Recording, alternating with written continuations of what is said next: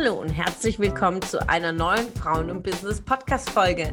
Mein Name ist Ramona Perfetti und heute haben wir wieder einen spannenden Gast für dich. Lass dich inspirieren und ich wünsche dir tolle Erkenntnisse.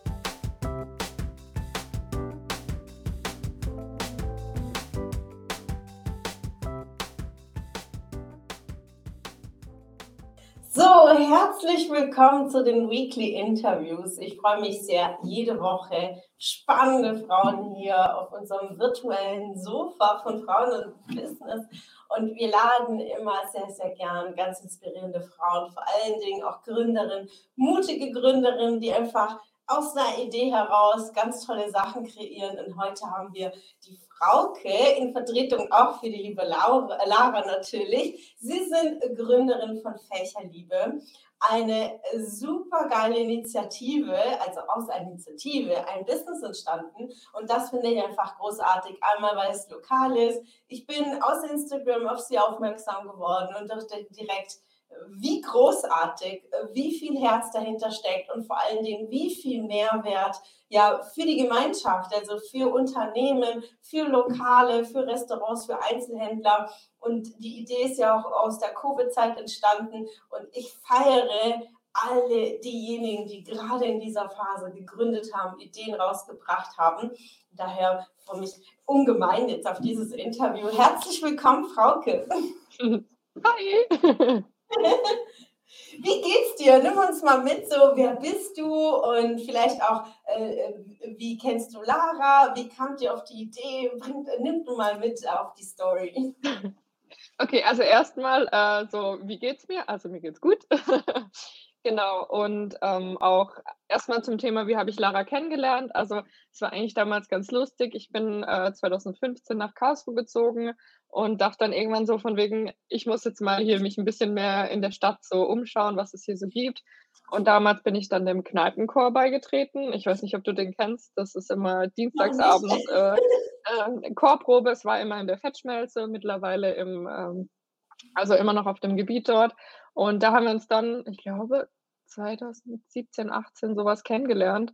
Also wir kennen uns auch schon ähm, ein wenig länger und genau, und irgendwann kam dann so Anfang Corona war dann ähm, und wir beide so immer noch äh, voll berufstätig, so jeder noch so seinen Job gehabt und so. Und irgendwie hatten wir dann so das Bedürfnis anderen Leuten halt auch irgendwie, die halt nicht so gerade so viele Chancen mehr haben zu arbeiten, auch einfach was zurückzugeben. Und dann hatten wir ähm, einen Account gefunden, die haben das halt für Hamburg gemacht also das waren da auch vier Mädels und dann dachten wir so, wir wohnen jetzt auch schon so lange in Karlsruhe und irgendwie dachten auch so, wir wissen gar nicht, was es hier so Tolles gibt eigentlich, auch wenn man so durch die Straßen läuft einfach. Und dann hat Lara mich gefragt, hey, wollen wir das nicht zusammen machen? Und ich nur so, warum nicht? Und dann hatte ich eine Woche Urlaub, habe dann so das Designkonzept aufgestellt, dann einfach mal Logo kreiert, dann haben wir so ein bisschen den Namen auch so überlegt und dann haben wir auch so überlegt, ah, wir wollen schon irgendwas halt lokal bezogenes und dann, ah, die Fächerstadt und Liebe, weil wir ja unsere Stadt so toll finden. Und dann ist so der Name damals einfach spontan wirklich äh, entstanden. Ich habe dann mal so ganz schnell so ein Logo hingebastelt.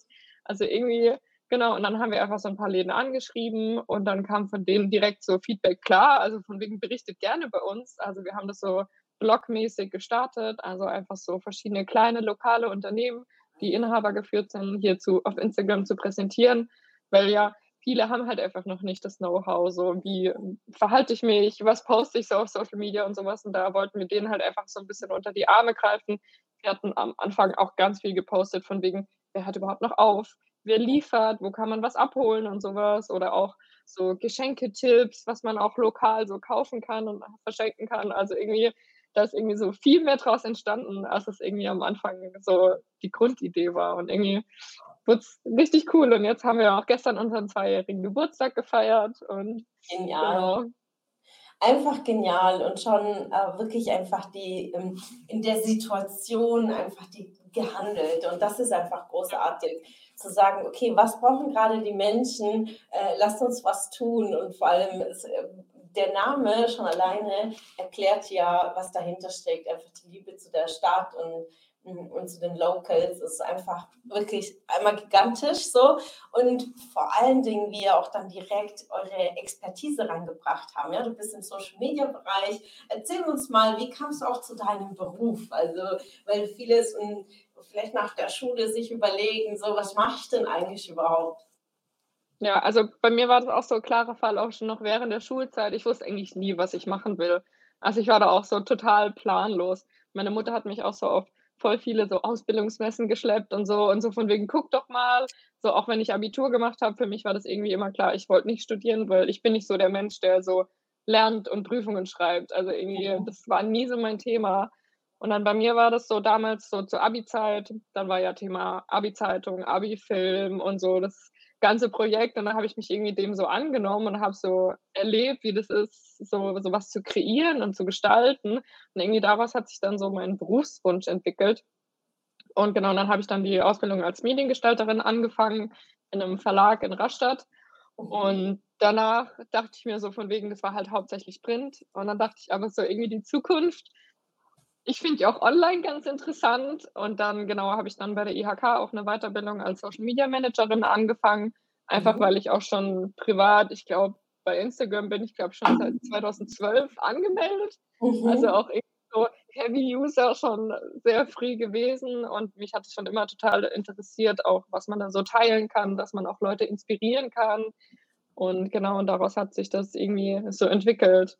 Und ähm, meine Geschäftspartnerin, ähm, die Lara, die hat ja ähm, Psychologie studiert und macht jetzt ähm, gerade ihre Ausbildung als Psychotherapeutin. Da ist jetzt kurz vor Abschluss. Und jetzt halt gerade noch in Elternzeit, weil da kam plötzlich noch äh, ein Kind dazwischen.